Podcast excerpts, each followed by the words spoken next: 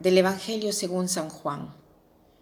En aquel tiempo, estando Jesús a la mesa con sus discípulos, se turbó en su espíritu y dio testimonio diciendo, En verdad, en verdad os digo, uno de vosotros me va a entregar. Los discípulos se miraron unos a otros perplejos por no saber de quién lo decía.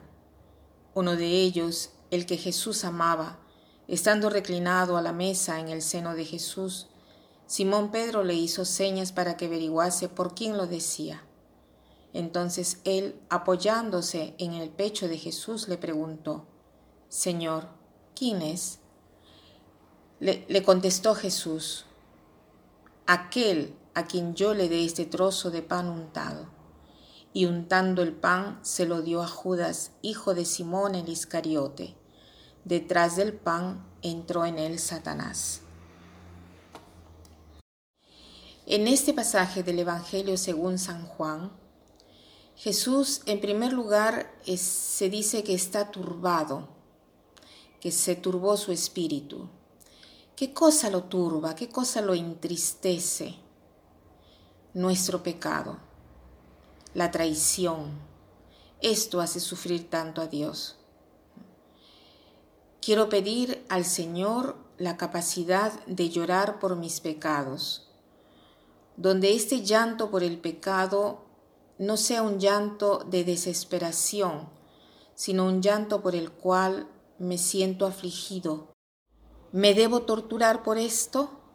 No debe ser un llanto de agradecimiento por la ternura de Dios, donde Él está siempre atento a abrazarme para recomenzar y darme cuenta de lo grande que es Dios, de la bondad de Dios respecto a mi pecado. ¿Por qué? Porque lo entristece mucho. Y a pesar de esto, Jesús resucita, da vida por lo tanto, el verdadero don de las lágrimas es un don por la conmoción, por la grandeza del amor de Dios.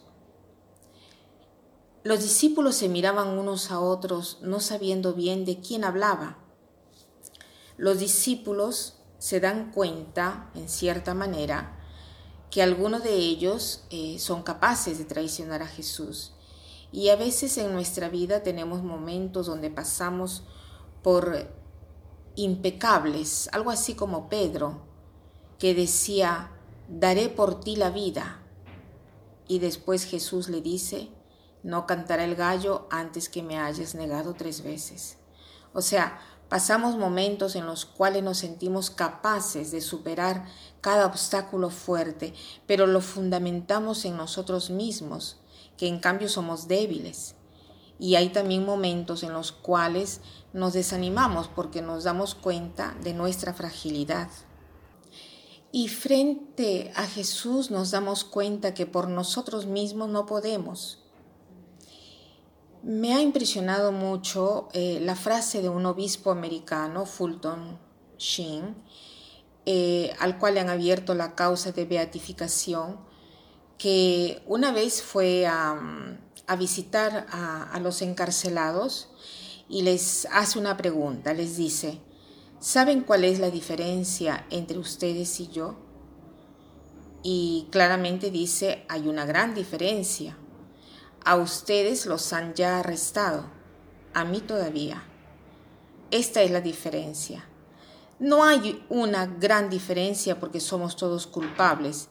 Ninguno de nosotros se puede declarar inocente quisiera compartir con ustedes parte de una carta de Primo Mazzolari que escribe así. Pobre Judas, ¿qué cosa pasó por tu alma? Yo no lo sé. Es uno de los personajes más misteriosos que nosotros encontramos en la pasión del Señor. No trataré ni siquiera de explicarlo, me basta pedirles un poco de piedad por nuestro pobre hermano Judas. No se avergüencen de asumir esta hermandad.